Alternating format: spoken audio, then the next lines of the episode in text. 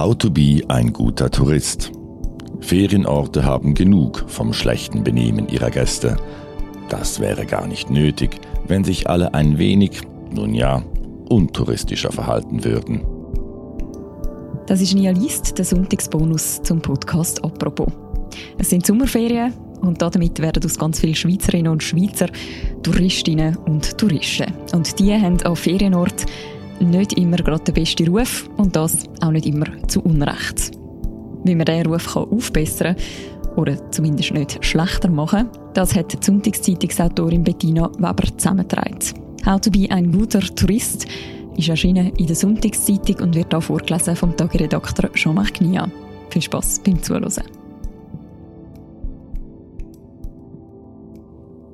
Der Tourist an und für sich hat, genau wie die Touristin auch, keinen guten Ruf. Daran sind die beiden allerdings selbst schuld. Denn sie neigen dazu, sich fernab der Heimat schlechter zu benehmen, als sie sich das daheim getrauen. Ich habe Ferien, sagen sie sich trotzig, und für einmal mache ich, was ich will und was mir passt. Zudem kennt mich hier ja niemand. Nun ist das mit dem fehlenden Benimm aber derart aus dem Ruder gelaufen, dass Touristenorte zur Gegenwehr übergehen, bisweilen verblüffend energisch. Im spanischen San Pedro del Pinatar etwa wird das Urinieren ins Meer fortan mit einer Buße in der Höhe von 750 Euro bestraft. Die Botschaft ist unmissverständlich, wir lassen uns nicht mehr alles gefallen. Nacktes Fleisch in der Stadt, wüste Szenen am Pool. Im italienischen Sorrento bezahlt neuerdings 500 Euro, wer außerhalb des Strandes nur in Badehose oder Bikini rumspaziert. Weil die Heerscharen Halbnackter in den Straßen, wie ein örtlicher Journalist erschüttert schrieb, mit diesem vielen präsentierten Fleisch an Szenen aus Dantes Inferno erinnern. In Teneriffa wiederum entfernen Hotelangestellte seit kurzem energisch Badetücher, die zwecks Besitzanspruchanmeldung auf den Liegen am Pool deponiert werden, weil es wegen dieses hauptsächlich deutsch-britischen Reservationssystems immer wieder zu Wüstenszenen kam. Wenn es also mit den Manieren Bach abgeht, muss man dagegenhalten und mit gutem Beispiel vorangehen. Bitteschön. Am Flughafen hier gilt das Motto Fürchi machen.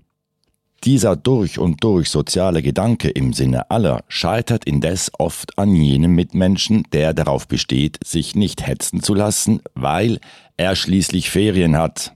Deshalb sucht er erst in dem Moment seelenruhig nach seinem Pass, wenn er am Schalter an der Reihe ist und deshalb gräbt sie erst dann umständlich nach dem Necessaire, wenn sie vor dem Röntgenapparat bei der Sicherheitskontrolle steht, denn sie hat schließlich Ferien. Aus demselben Grund ignoriert sie auch mit stupender Konsequenz das seit über 20 Jahre geltende Verbot von Flüssigkeiten im Handgepäck und sortiert dann zeternd ihre Tübeli und Tigeli aus. Egal, dass die Kolonne deswegen noch länger wird. Und dann im Flieger. Es ist herzig, wenn der kleine Liam singt. Und beachtlich, dass er als Dreijähriger schon alle 25 Strophen dieses einen Liedes auswendig kann. Er hat auch eine schöne Stimme. Wirklich. Aber trotzdem wäre es noch schöner, wenn er nicht singen würde. Segensreich sind daher Tablets mitsamt draufgeladener Filme, die Kinder dank übergestülpten Kopfhörer zu sagenhaft angenehmen Passagieren für das gesamte Flugzeug machen. Segensreich ist die Erfindung von Kopfhörern auch für die Großen. Es gibt daher keinen Grund, die lustigen Videos mit eingeschaltetem Lautsprecher anzusehen. Keinen einzigen Grund. Männer haben unter den beengten Platzverhältnissen eines Fliegers in der Regel nichts dagegen, wenn ihr Bein ein fremdes Frauenbein berührt. Dies beruht indes eher selten auf Gegenseitigkeit, und da müssten wir jetzt auch gar nicht über die Gründe grübeln. Und schon gar nicht müssen die Männer beleidigt sein darob. Es ist einfach so. Heißt, das Konzept der Vermeidung von Körperkontakt gilt auch bei den Armlehnen. Diese werden zudem nicht im Rahmen einer feindlichen Übernahme okkupiert, sondern in Form eines still ausgehandelten Kompromisses geteilt.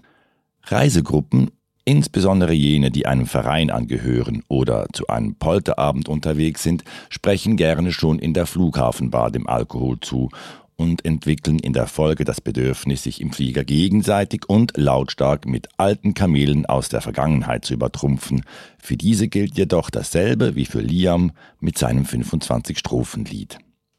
Derselbe Menschenschlag, der in Kolonnen nicht Fürschi macht, entwickelt nach der Landung auf einmal eine ungeahnte Hektik, springt von seinem Sitz und zerrt seine über ihm verstauten Habseligkeiten herunter, nur um dann minutenlang leicht angesäuert im Gang rumzustehen.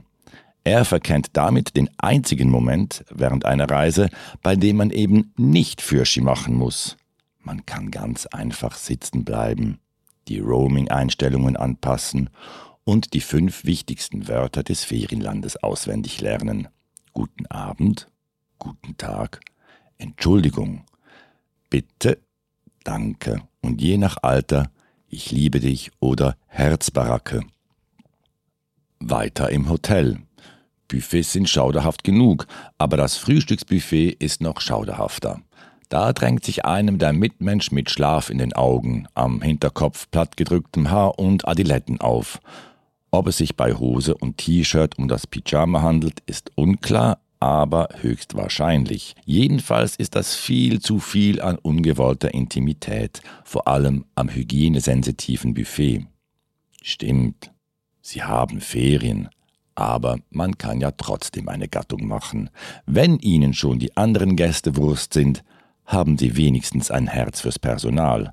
Apropos Personal, lassen Sie bei der Abreise im Zimmer ein ordentliches Trinkgeld für das Reinigungspersonal zurück. Großzügigkeit ist eine wahnsinnig sexy Tugend.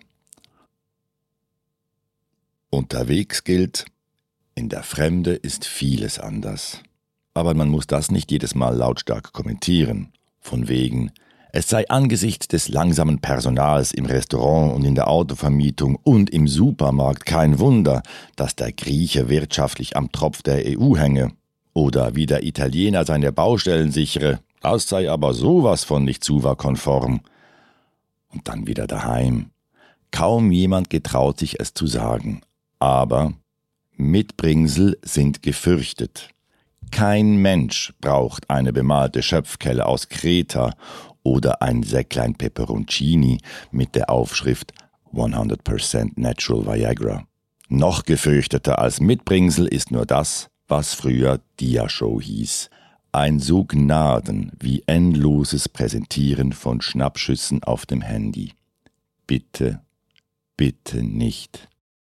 Es sei denn, Sie hätten eine Aufnahme, auf der man sieht, wie die spanische Polizia am Strand massenhaft Verstöße gegen das ins Meer Urinierverbot ahndet. Das würde einem nun wirklich wundernehmen.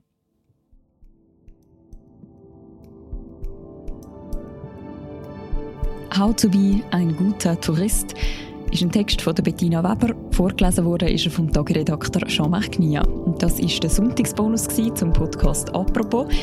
Die nächste Folge von diesem Podcast die hören ihr morgen wieder am Montag. Bis dann, macht's gut. Ciao miteinander.